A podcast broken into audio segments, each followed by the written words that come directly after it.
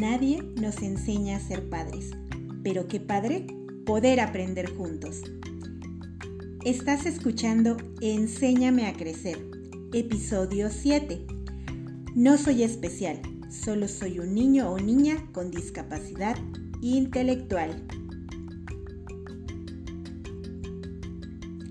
Hola, ¿qué tal? Mi nombre es Lisbeth Ángeles y es para mí un placer poder llegar a ustedes a través de este podcast.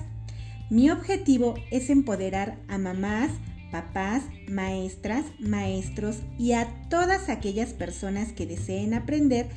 a través de acciones, sugerencias y estrategias aplicables en el día a día que les permitan acompañar a sus hijos o alumnos en el fascinante viaje por su aprendizaje,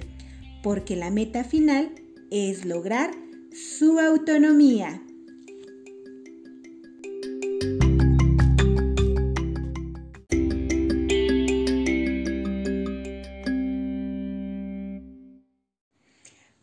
Buenos días, tardes o noches, el momento que sea que me estén escuchando. Qué gusto poder llegar a ustedes nuevamente a través de este espacio. Quizá ya habrá notado que he procurado ir alternando temáticas relacionadas con la primera infancia en general y temas que van dirigidos a hablar de manera más específica sobre la discapacidad y otras condiciones. Si esta es la primera vez que me escuchas, déjame contarte que este podcast está dirigido a empoderar a las familias y a los maestros y maestras sobre todos aquellos temas que competen a la primera infancia. Y como yo realizo mi labor en educación especial en preescolar, pues es por ello que diseñé este espacio combinando una serie de temas de interés general para que puedas conocer más al respecto.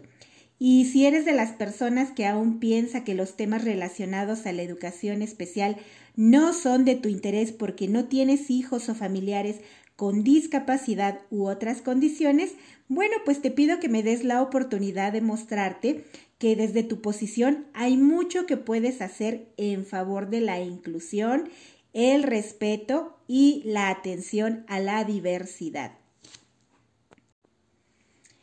Si bien, como ya les he contado, las USAER llevan más de dos décadas promoviendo la inclusión educativa, la realidad es que sigue siendo muy común observar actitudes de exclusión y discriminación hacia los niños, niñas, adolescentes y adultos pertenecientes a grupos vulnerables, entre los que se encuentran precisamente las personas con discapacidad. En gran parte esto es por desconocimiento, por eso es por lo que resulta indispensable empoderar a través del conocimiento, porque esto nos permitirá en gran medida contribuir con la parte que nos toca a la inclusión, no solo educativa, sino de la sociedad. Es cierto que también se requiere del trabajo en materia de política social y educativa, pero ya les he mencionado que hay acciones que podemos implementar desde el lugar que cada uno de nosotros ocupa en la sociedad. Por ello, hoy destinaremos nuestro séptimo episodio a hablar sobre la discapacidad intelectual, porque con tristeza en mi experiencia he encontrado que muchos padres cuyos hijos presentan esta discapacidad poco o nada conocen al respecto y por ello no están en posibilidad de ayudarles a elevar el nivel de calidad de vida que merecen. Con más tristeza y preocupación he tenido la oportunidad de entrevistarme con familias que si bien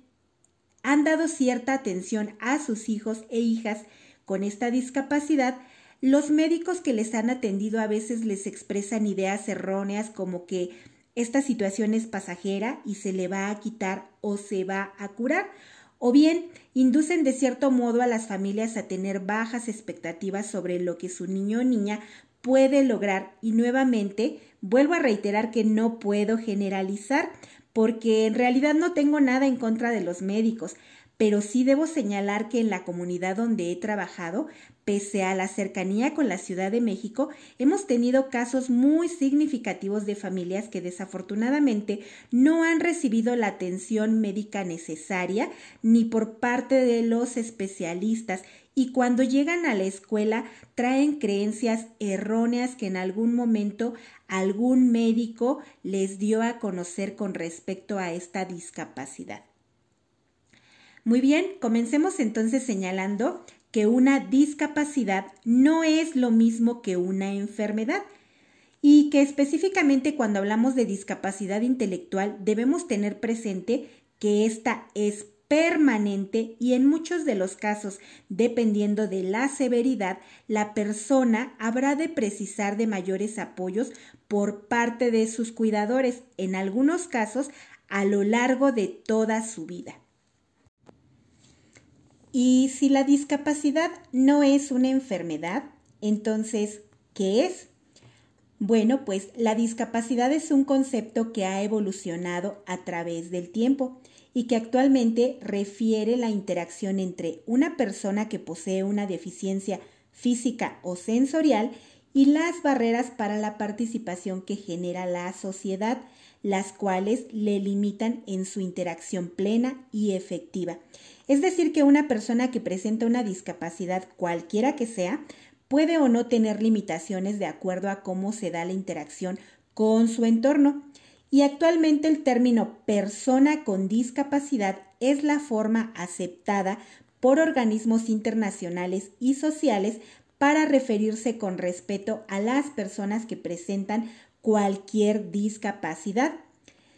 El concepto de discapacidad intelectual como tal también ha evolucionado a lo largo del tiempo. En el episodio 2 hablamos un poco de cómo ha sido la visión histórica en general y los invito a escucharlo si aún no lo han hecho. Pero de manera particular a las personas con esta discapacidad se les ha llamado de formas muy despectivas como deficientes, retrasados, mongolitos, entre otras. Sin embargo, ninguna de estas formas es correcta y su uso representa una grave falta de respeto hacia la persona. En este episodio, por ejemplo, el título dice No soy especial, porque en nuestro segundo episodio también les conté que aunque estos términos como angelitos, enfermitos, niños especiales o superhéroes, que aunque en apariencia pretenden sonar como una forma cariñosa de referirnos a las personas con discapacidad u otra condición, la realidad es que terminan por generar barreras de actitud que se reflejan en verlos como personas débiles, carentes de fortalezas y los visibiliza únicamente como sujetos que son merecedores de caridad,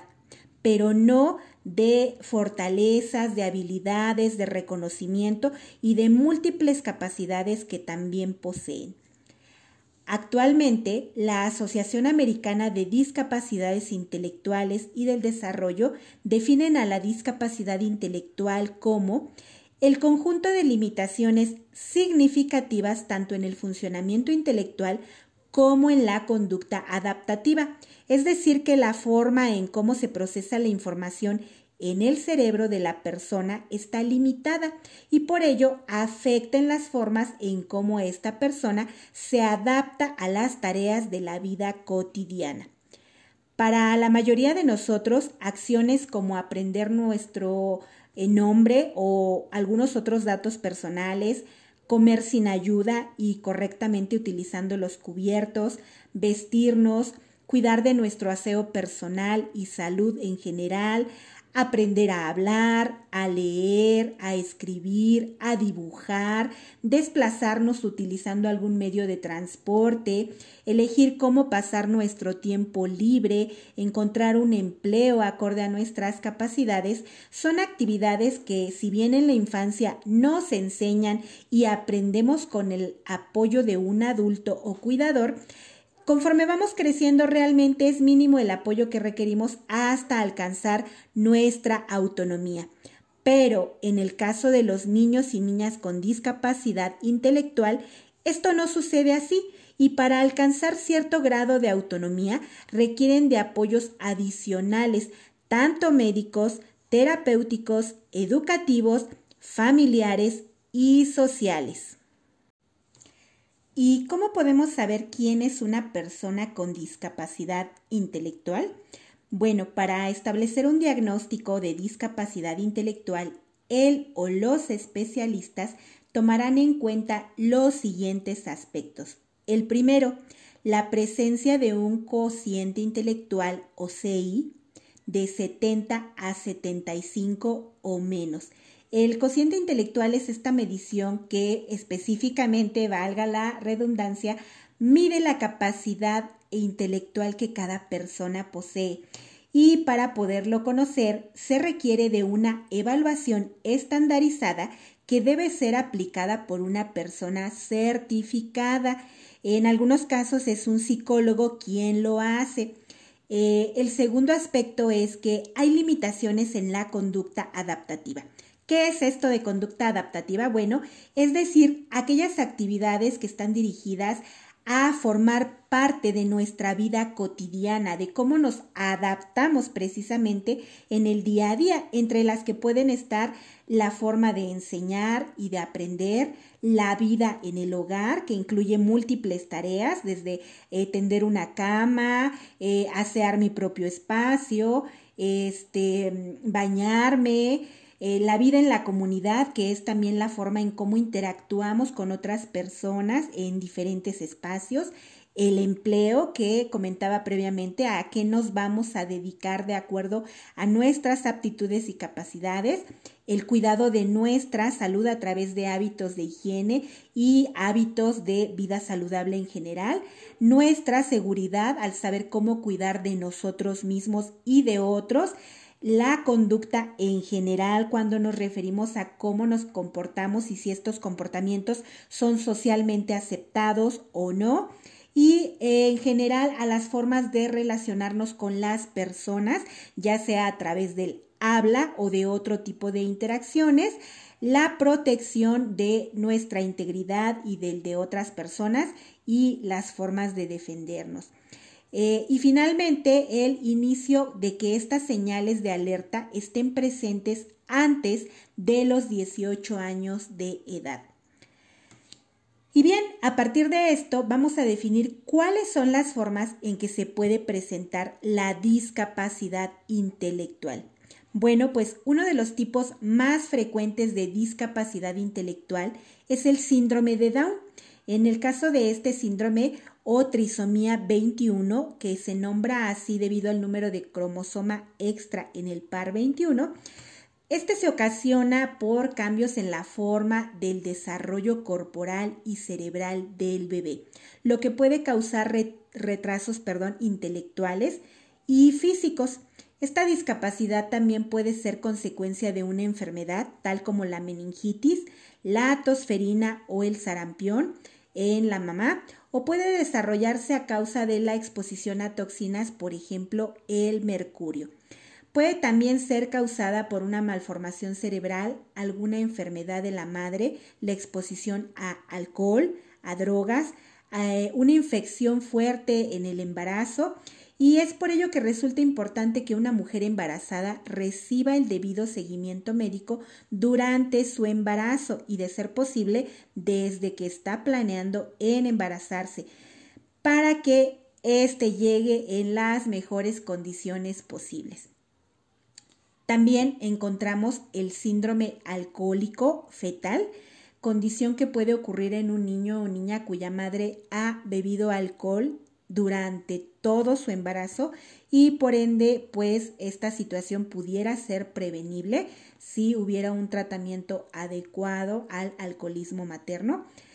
Y otra forma en la que la podemos observar a la discapacidad intelectual es por el síndrome X frágil, que resulta de afecciones genéticas, defectos congénitos e infecciones que ocurren antes del nacimiento. Eh, en estos tres casos es necesario enfatizar que estos síndromes aparecen desde la gestación y por tanto son de nacimiento. Y como señalé antes, todas las discapacidades intelectuales o más bien todas las formas en las que se presenta la discapacidad intelectual son permanentes, pues muchas familias de repente se preguntan si esto es algo que con el tratamiento médico que reciben en un principio se les va a quitar a sus niños y debemos comenzar por entender que no es así, que es algo permanente y que por tanto las implicaciones son a lo largo de la vida. Una discapacidad intelectual no desaparece, no se cura, no existe medicamento alguno para tratarla y los apoyos médicos, por tanto, van dirigidos al diagnóstico, a la estimulación temprana, a la educación del niño o niña, a la terapia ocupacional para elevar la calidad de vida y su autonomía y en algunos casos el tratamiento médico que reciben va relacionado a la comorbilidad, es decir, a la relación que tiene esta discapacidad con otras enfermedades que pudiera presentar el niño o niña. Desafortunadamente en nuestro país existe poca investigación sobre la incidencia de cuántos niños y niñas nacen con esta discapacidad. En general son pocos los especialistas que hay para tratarla y el conocimiento de docentes y familias es limitado. Lo que sí se sabe es que en Latinoamérica la prevalencia de casos es alta, pues se asocia a factores como la desnutrición, las complicaciones obstétricas y perinatales, el nacimiento prematuro de un bebé, la intoxicación por plomo, las infecciones del sistema nervioso central en la mamá y en el bebé y la pobreza. Y esto también es importante comprenderlo porque, como les comenté en el episodio 5, el nacimiento de un hijo o hija con una discapacidad altera por completo la dinámica familiar. Muchas veces los padres se quedan en esta etapa de enojo, intentando encontrar quién tiene la culpa, y se puede perder tiempo valioso en la atención del niño o niña. Otros factores que pueden predisponer el nacimiento de un bebé con esta discapacidad y que es importante considerar son el ser mamá y papá a muy temprana edad. Recordemos que en nuestro país cada vez se inicia vida sexual a más temprana edad, tanto en hombres como en mujeres. Sin embargo, esto no significa que el cuerpo de la mujer esté preparado para un embarazo o que el esperma del hombre sea lo suficientemente sano. Otra causa puede ser la edad avanzada en ambos padres, pues esto también supone un alto riesgo y desde luego que con la edad también disminuye la salud del óvulo y del esperma. También puede ser por adicciones al alcohol y a drogas en uno o ambos padres,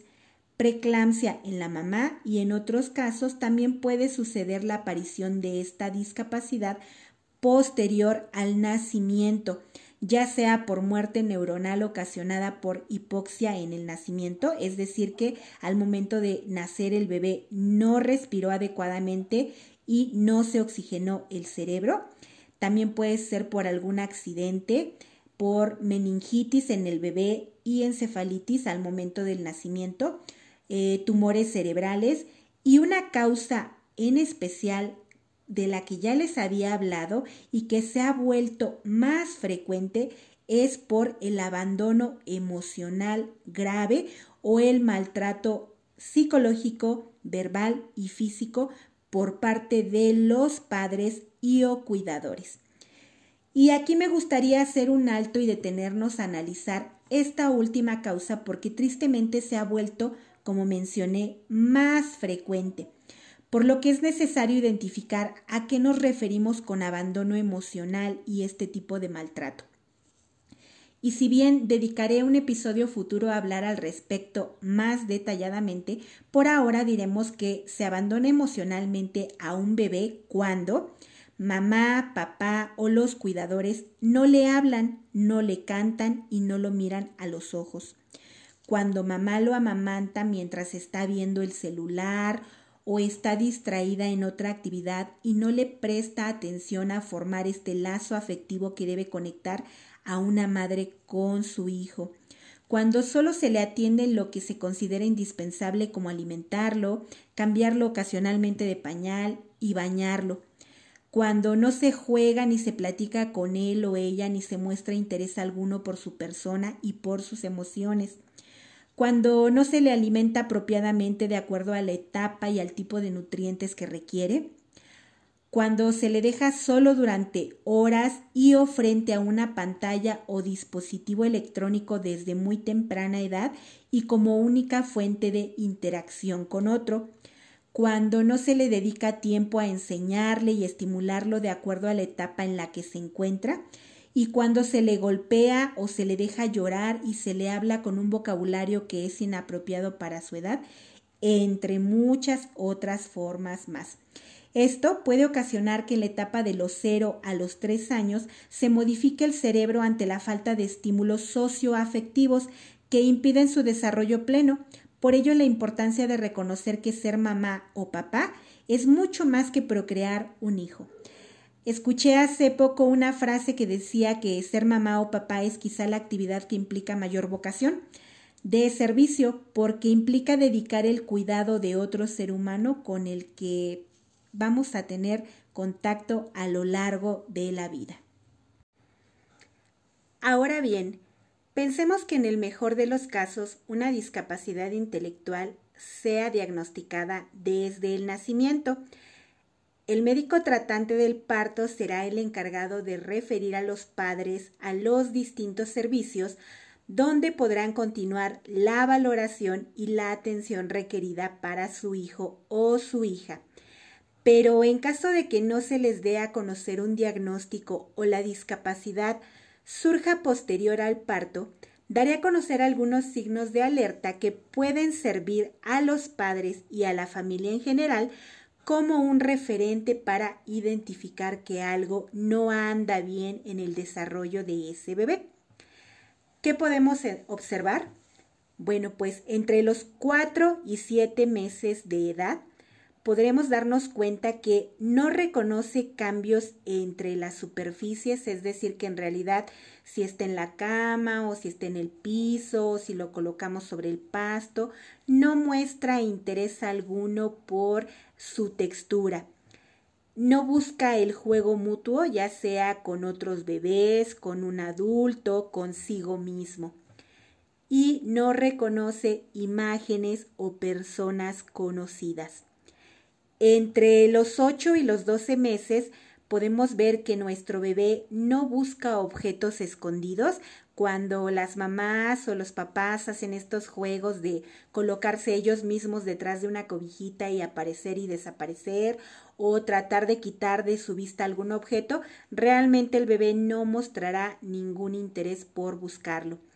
Tampoco muestra interés por el uso correcto de los juguetes u objetos, es decir, que podemos tener a su alcance una sonaja, un cochecito, una pelota, y en realidad quizá solo se los lleva a la boca o los observa, pero no aprende cómo debe jugarlos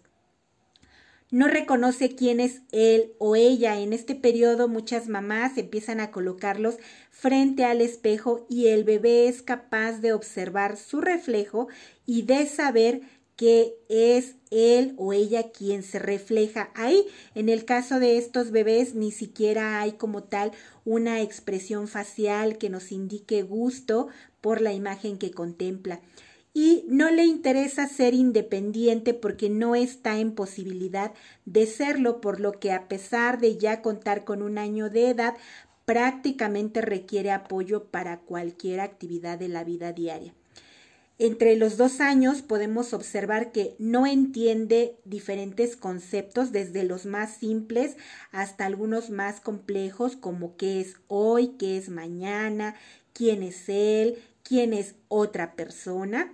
Eh, no comprende las expresiones faciales, es decir, que observa el rostro de las demás personas, pero no logra identificarlos con una emoción como la tristeza o la felicidad.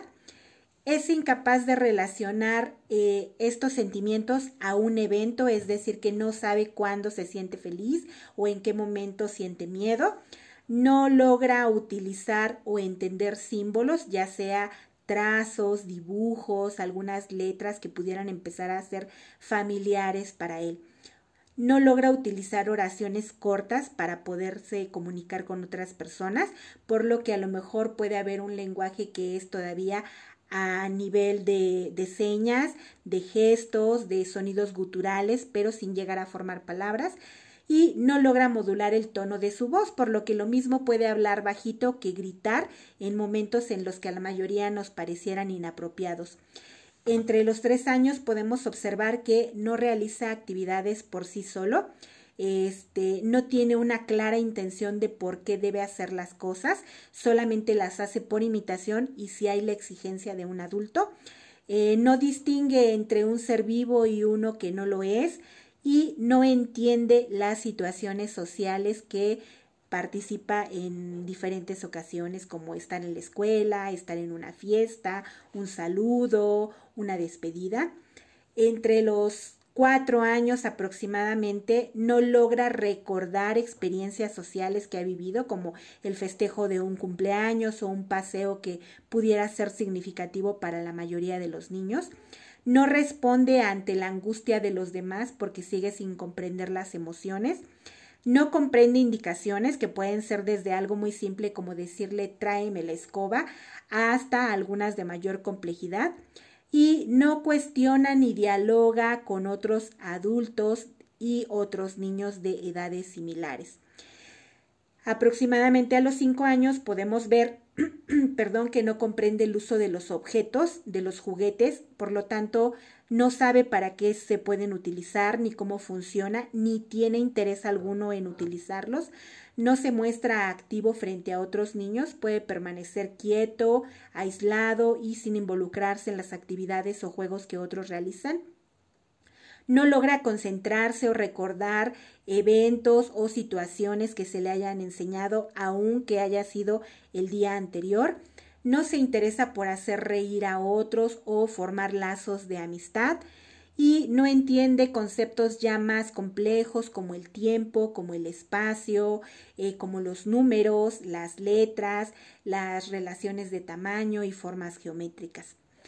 Estos indicadores, si los observamos en cada alguna de las etapas de desarrollo del niño, nos darán cuenta que algo no anda bien con su desarrollo y que por lo tanto este pequeño o pequeña precisa de una evaluación y de un acompañamiento en todas las áreas de su vida. Ya en nuestro tercer episodio hablamos de los hitos del desarrollo, que son estas destrezas y habilidades y o capacidades que cada bebé debe adquirir de acuerdo a la edad en la que se encuentra. Por lo tanto, esto nos permite identificar que un niño o niña con discapacidad intelectual probablemente no los va a adquirir dentro de estas etapas esperadas comúnmente para la generalidad de los niños o bien que para adquirirlos va a necesitar de mayor tiempo, de apoyos específicos y de mucha paciencia por parte de sus cuidadores o padres de familia. Y bueno, también habrá que tener presente que en algunos casos donde la discapacidad intelectual es muy severa, Habrá algunas de estas habilidades y capacidades que los niños no estarán en posibilidad de alcanzar aún con la edad, sobre todo en aquellas capacidades que implican el proceso de abstracción, eh, habilidades superiores del pensamiento como el razonamiento, el análisis, la síntesis. Eh, y bueno, esto será importante también para saber hasta dónde podemos enseñar alguna situación y hasta dónde también este niño o niña requiere de ajustes específicos en la parte académica. Muy bien, y si eres educadora y los padres no te reportaron ningún diagnóstico, a continuación te presento una breve lista de chequeo para la detección de signos de alerta de una posible discapacidad intelectual. La puedes elaborar de manera sencilla en un formato utilizando un cuadro de doble entrada en donde sobre una columna coloques los signos de alerta y a partir de la observación que realices del alumno o la alumna en cuestión podrás ir señalando si lo hace o no lo hace. Recuerda que la aplicación de este formato siempre debe estar correlacionada con el desarrollo esperado considerando que en general las educadoras dentro de su formación poseen el conocimiento de los hitos del desarrollo, te será más fácil valorar qué ya debería hacer tu alumno y qué todavía no logra hacer y que puede ser precisamente una señal de alarma. Eh, si se observan al menos un signo de alerta, esto será ya un indicador importante para comunicar oportunamente a los padres o tutores y darles a conocer la situación que observas, que será necesario buscar el, apoyo de un especialista que llevará a cabo una evaluación más detallada al respecto, recordando que nosotros como maestros no podemos emitir un diagnóstico. Muy bien, el primer signo de alerta es tu alumno se distrae, actúa con lentitud y o dificultad, presenta inatención y o dificultad para concentrarse en tareas específicas de la vida cotidiana. Y bueno, aquí habremos de marcar si sí o si no las presenta. Eh, tu alumno tiene dificultades en la comunicación e interacción social, ya sea con adultos o con niños de su misma edad, no se comunica con un lenguaje acorde a la edad cronológica que presenta. Eh, se toma más tiempo en lograr una actividad de la vida diaria como su higiene personal, el lavarse las manos, el comer eh, de manera autónoma, el controlar esfínteres, el moverse de manera coordinada, el cambiarse de ropa o quitarse una prenda como puede ser su suéter o chamarra en el salón de clases y eh, requiere de apoyo para consumir alimentos. Aquí también habrás de observar en qué medida lo logra, si requiere apoyo, si este apoyo puede ser intermitente o si requiere de acompañamiento permanente por parte de un adulto que le esté auxiliando en estas tareas. Eh, también si observas que hay falta de destreza en las actividades escolares, esto puede ser en acciones muy sencillas como eh, colorear, cantar una canción, pintar, recortar, participar en una sesión de educación física, eh, seguir el ritmo en un baile o en un juego de coordinación y también si observas que hay falta de destreza en las habilidades del juego, esto es que se mantenga aislado, que no muestre interés por jugar con otros niños, que no sepa cómo utilizar de manera convencional ciertos juguetes u objetos que están presentes en nuestro salón de clases. Y finalmente, si tiene una actitud pasiva e indiferente y presenta berrinches frecuentes y se frustra ante la exigencia de realizar una actividad dirigida con un propósito en específico.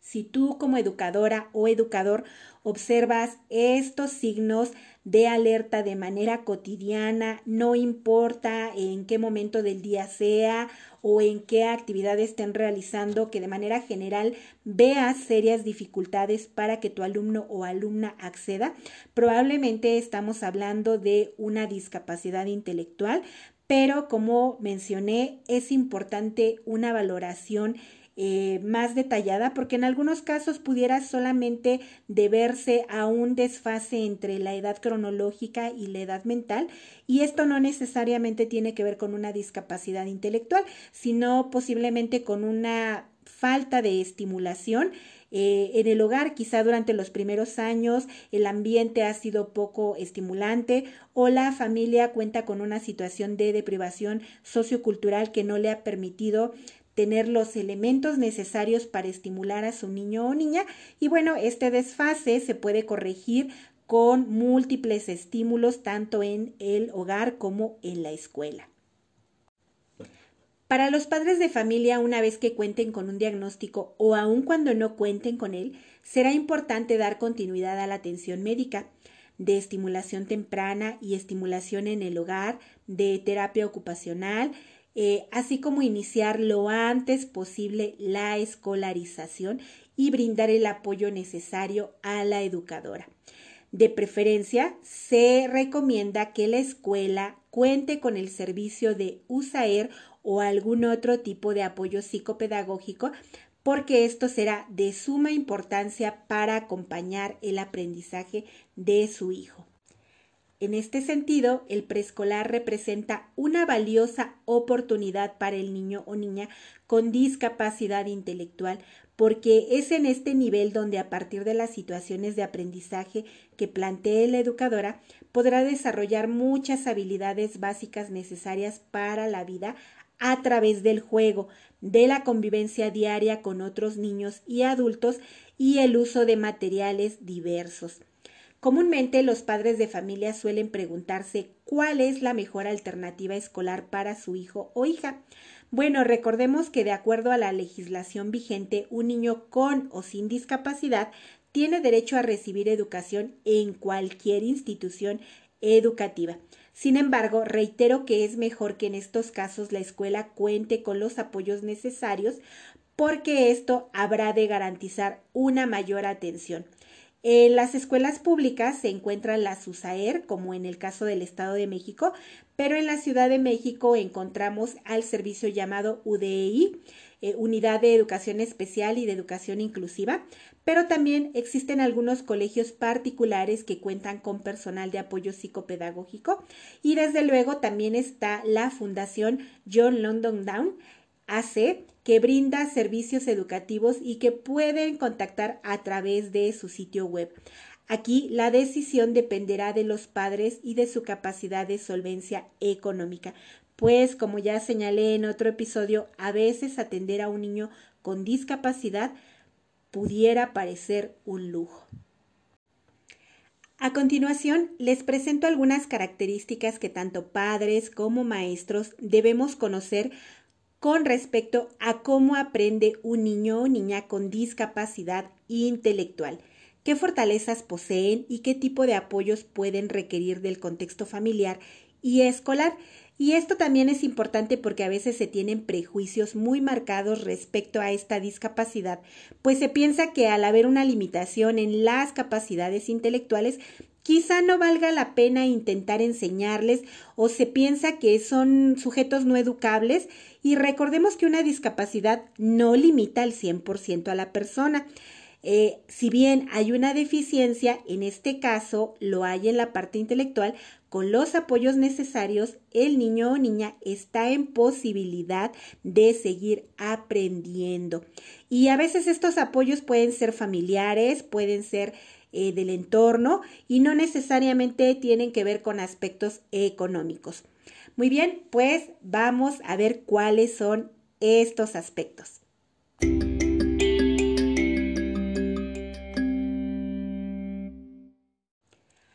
¿Cómo aprenden los niños con discapacidad intelectual? Bueno, pues su desarrollo cognitivo es más lento. A veces requerirán de muchas más oportunidades y repeticiones para apropiarse de un aprendizaje en especial si éste es complejo o abstracto. También pueden presentar dificultades en la expresión del lenguaje verbal. Llegan a cometer errores al hablar y en su pronunciación, por lo que será importante hablarles en todo momento para ser ejemplo de cómo se estructura una idea, una oración y un diálogo, estimularles precisamente a través del diálogo, de la lectura, de la música, del juego y del canto. Eh, estos pequeños y pequeñas también pueden presentar un retraso en el desarrollo físico en general, en la construcción de su esquema corporal y precisarán de ejemplos de un adulto para identificar cuáles son las partes que integra su cuerpo, para qué nos sirven estas partes y qué funciones realizan y sobre todo el identificar las posibilidades de movimiento que su cuerpo les brinda. Y esto pues también lo podemos hacer a través de situaciones de juego. También son niños que pueden presentar fallas en la atención, en la memoria y en la motivación hacia el aprendizaje por lo que él o los adultos responsables de su aprendizaje, tanto en el hogar como en la escuela, deben propiciar que el niño en un primer momento enfoque la atención en un objeto o en la instrucción que se le da, eh, propiciar que sea una indicación a la vez para que pueda ir procesando poco a poco, darles oportunidades diversas para memorizar y provocar la curiosidad por explorar su entorno. En algunos niños es necesario el utilizar imágenes o pictogramas que puedan tener a la vista y que esto de alguna manera les permita regresar a observarlos y llevar una secuencia de qué va primero, qué va después y posteriormente integrarlos en su día a día. También son niños que suelen tener mayores dificultades en las actividades de motricidad fina. El uso de instrumentos escolares como un lápiz, una crayola, un pincel o las tijeras pueden representar todo un reto en su utilización. Eh, en la adquisición también de destrezas finas como el atarse los zapatos, el quitarse una prenda, el abotonar o desabotonarla, eh, pueden ser actividades que para ellos resulten muy complicadas, por lo que también es importante apoyarles a que en un primer momento sepan cómo hacerlo y con ayuda de un adulto, pero en la medida de sus posibilidades que logren realizarlo con autonomía. Para esto, bueno, pues es importante trabajar nuevamente la motricidad gruesa en situaciones de estimulación temprana, en situaciones de juego, en terapia ocupacional y en general en todas las actividades de la vida diaria. ¿Qué fortalezas poseen los niños y niñas con discapacidad intelectual? Bueno, pues pueden construir buenas relaciones sociales. En general, son niños y niñas muy empáticos una vez que los adultos les brindan las pautas de cómo deben relacionarse. Pueden ser serviciales y atender eh, a cualquier situación de ayuda que alguien requiera una vez que ya han sido capaces de entablar relaciones sociales y afectivas con otras personas. Regularmente son niños que tienen un muy buen humor, aunque al igual que cualquier persona también pueden tener sus momentos de requerir estar solos. Eh, la mayoría son capaces de adquirir responsabilidades cotidianas y cumplirlas adecuadamente, pero como señalé antes, esto dependerá de los apoyos que la familia brinda desde el nacimiento.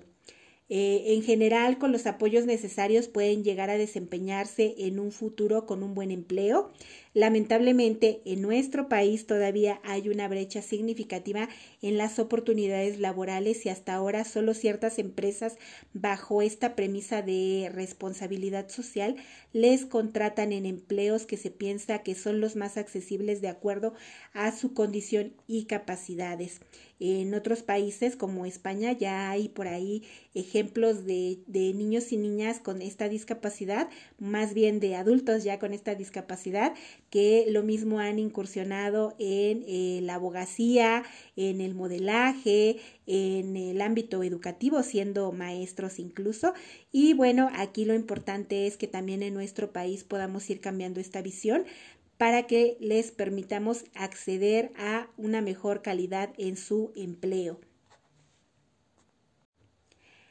Y dentro de los apoyos que un niño o niña con discapacidad intelectual requiere, bueno, pues es muy importante proporcionar una atención temprana en las siguientes áreas, motricidad, percepción, lenguaje, socialización,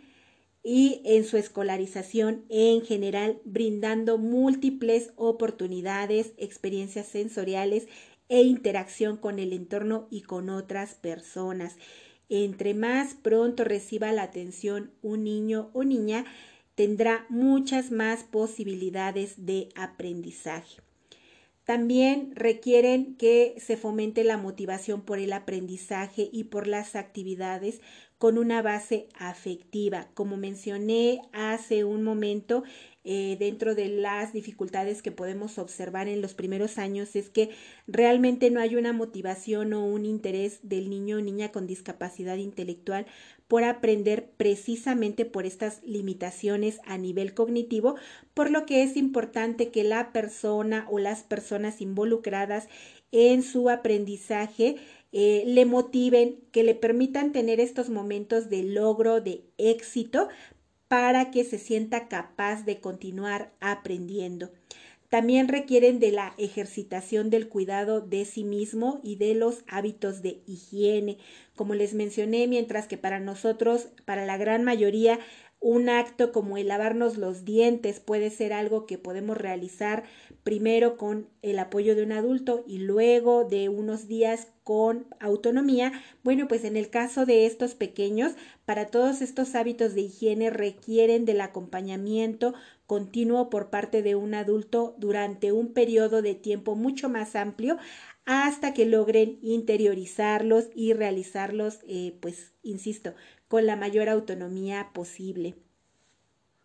En general, para los hábitos de higiene, estos niños requieren apoyo sobre todo para la limpieza de su rostro, de su boca, porque como el tono muscular eh, es muy, muy bajo, es decir, que su piel es muy suavecita, muy aguadita, eh, regularmente son niños que permanecen con la boca abierta esto ocasiona que frecuentemente pues su boca, sus mejillas estén sucias por el constante babeo. Eh, esto puede ser desagradable para algunas personas y puede ser motivo de rechazo. Entonces aquí habrá que enseñar también eh, pues a nuestros niños a asearse su carita eh, a sonarse la nariz y en general a practicar cualquier hábito de aseo, mientras que a la par también las personas que estamos conviviendo con ellos, pues debemos entender que esto se debe a una serie de factores que no necesariamente dependen de ellos y ser empáticos al respecto.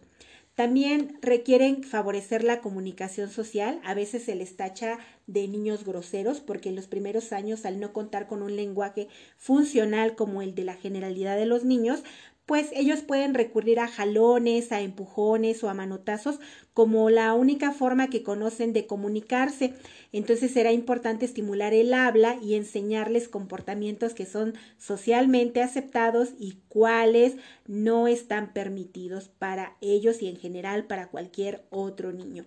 También requieren estimular el uso adecuado del lenguaje expresivo. Vuelvo a lo mismo, es necesario hablar con ellos, no dar por hecho que como no nos entienden, eh, no necesitamos explicarles las cosas. Claro que nos entienden y claro que requieren de muchas más oportunidades para esta comprensión, pero el lenguaje debe de estar presente en todo momento. También un apoyo muy importante que les podemos brindar es fraccionar las actividades en pequeños pasos. Para muchos de nosotros una serie de indicaciones como se van a levantar y del estante pueden elegir el material que deseen, después que lo tengan van a regresar a su lugar o pueden buscar otro espacio del salón donde deseen jugar o trabajar ya sea solo o acompañados, puede ser bastante compleja de seguir para estos niños y niñas y por lo tanto es necesario dar las indicaciones una por una, monitorear su realización o apoyarse en algún compañero del salón e incluso a veces será necesario poner ejemplos o realizar la actividad junto con ellos para asegurarnos que la han comprendido. También requieren que eh, los aprendizajes que se generen se den en diferentes contextos, es decir, que lo que se enseña en la escuela también se debe de reafirmar en la casa con la familia y viceversa. Lo que esté aprendiendo en la casa con la familia también deberá reafirmarse en el espacio escolar o en cualquier otro espacio donde el niño esté conviviendo. Es decir, que si la educadora pone una regla de, por ejemplo, levantar los materiales con los que estuvimos trabajando porque eso es lo correcto, bueno, pues en la casa también se habrá de replicar esta misma situación.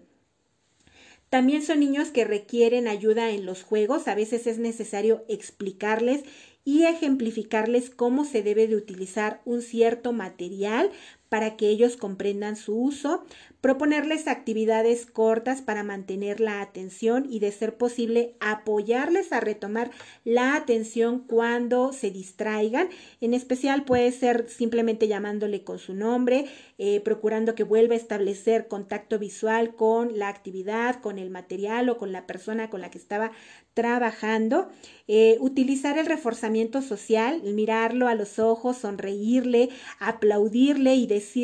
lo bien que está haciendo las actividades sin caer tampoco en una eh, situación eh, falsa en donde cualquier mínimo logro se le reconozca. Eh, vamos a tratar también de que los materiales que utilice puedan enfocarse en la percepción visual, que pueda manipularlos perdón, fácilmente, eh, pero en general, bueno, pues son niños que requerirán del uso de materiales concretos. Es decir, si yo voy a enseñar los colores, bueno, pues con este niño quizá lo que puedo hacer es tener al alcance frutas, frutas reales o juguetes, prendas de vestir o cualquier otro objeto que él pueda observar y no solo voy a repetir los nombres de los colores, sino que le voy a pedir que realice acciones como agruparlos, clasificarlos, explorarlos, para que se apropie de una manera más significativa de estos conceptos. Eh, no considerar al niño como una persona incapaz de aprender. Recordemos que también tiene potencial y que va a requerir apoyos, pero que siempre estará en posibilidad de seguir aprendiendo. Y para esto será importante también averiguar cuáles son sus intereses y partir de ellos para que logre centrar su atención de una manera más significativa. Y finalmente, no sobreproteger al niño. Hay que estimularlo en todo momento y esto también implica no solapar actitudes y comportamientos que puedan lesionar a otros, justificándolo en que no entiende o en que su discapacidad, bueno, pues hay que tenerle ciertas consideraciones. Eso jamás se debe de permitir.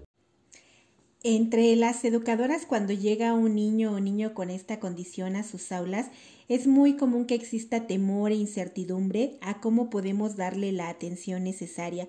Será importante tener presente que su intervención habrá de partir de la evaluación diagnóstica que realice al alumno y al grupo, pues ello les permitirá identificar con qué fortalezas cuenta el niño o niña quizá precise de mayores oportunidades de ejecución de las actividades, de tiempo, de apoyo individual, entre otras, pero recordemos que también posee fortalezas como su curiosidad propia de la edad, el interés por el juego, el interés por relacionarse con sus pares, entre otras. También será necesario reflexionar en cómo lo recibe el grupo y trabajar a la par actividades de sensibilización para que los compañeros del salón no lo sobreprotejan, pues esto suele ser muy común, específicamente en los niños con síndrome de Down suele suceder que sus rasgos enternecen a sus compañeros y adultos y ello puede propiciar que se generen barreras al sobreprotegerlos. Muchas veces he escuchado a los niños decir es el bebé o la bebé del salón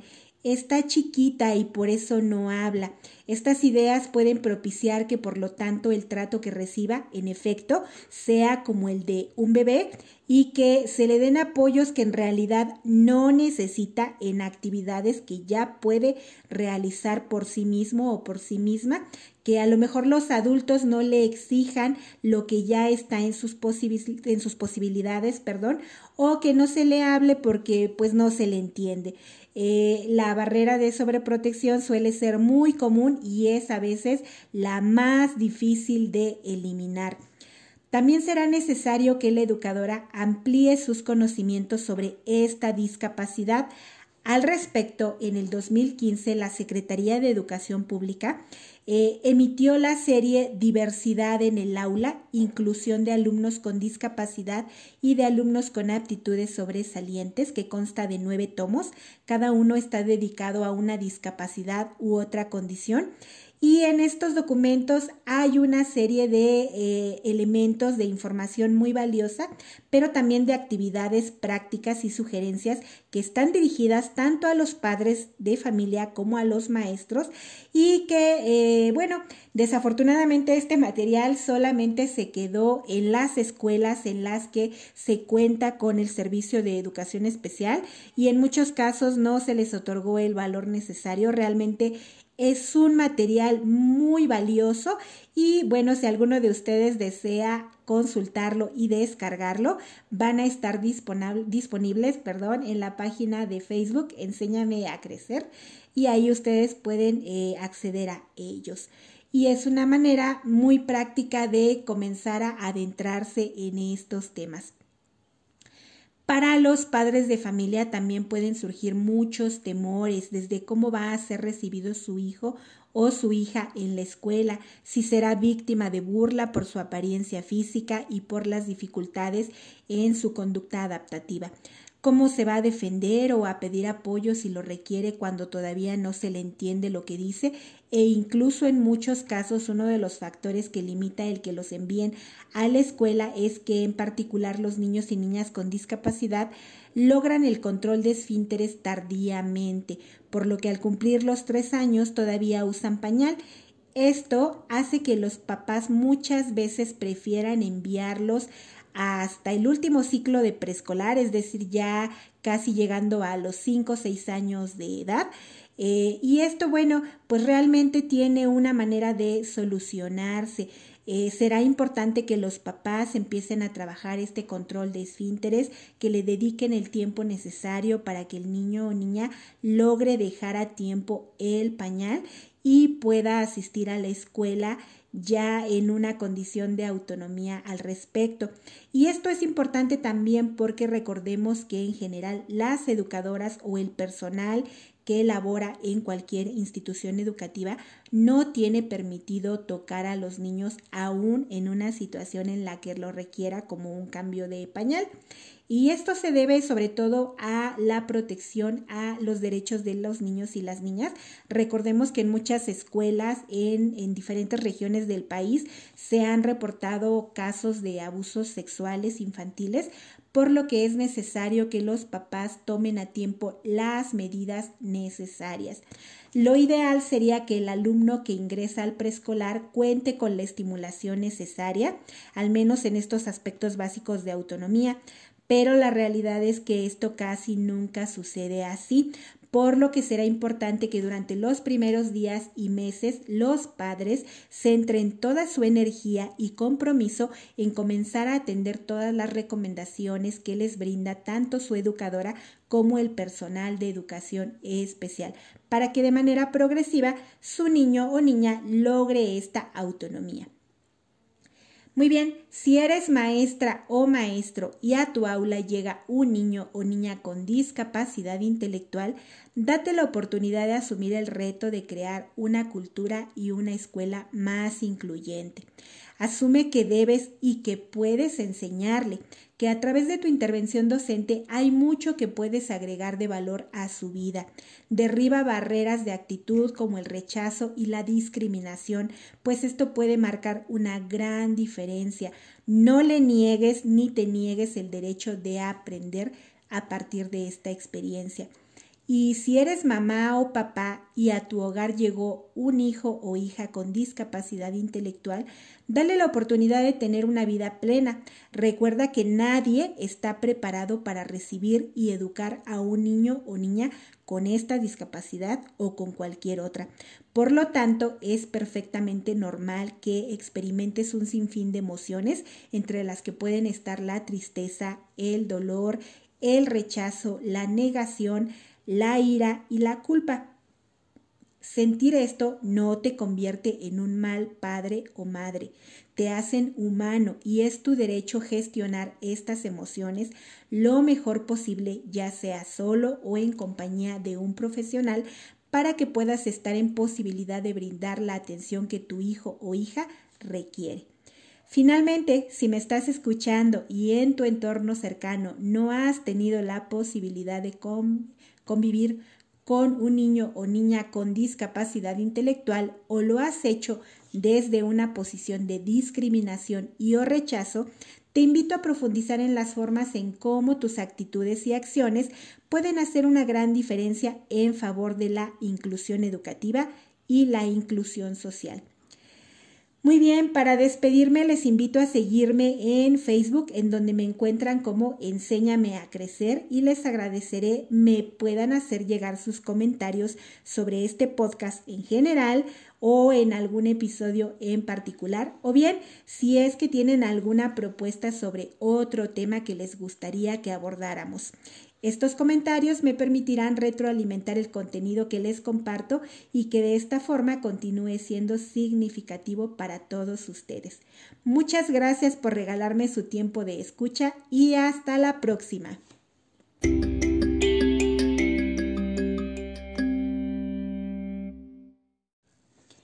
Estuviste escuchando Enséñame a Crecer con Lisbeth Ángeles.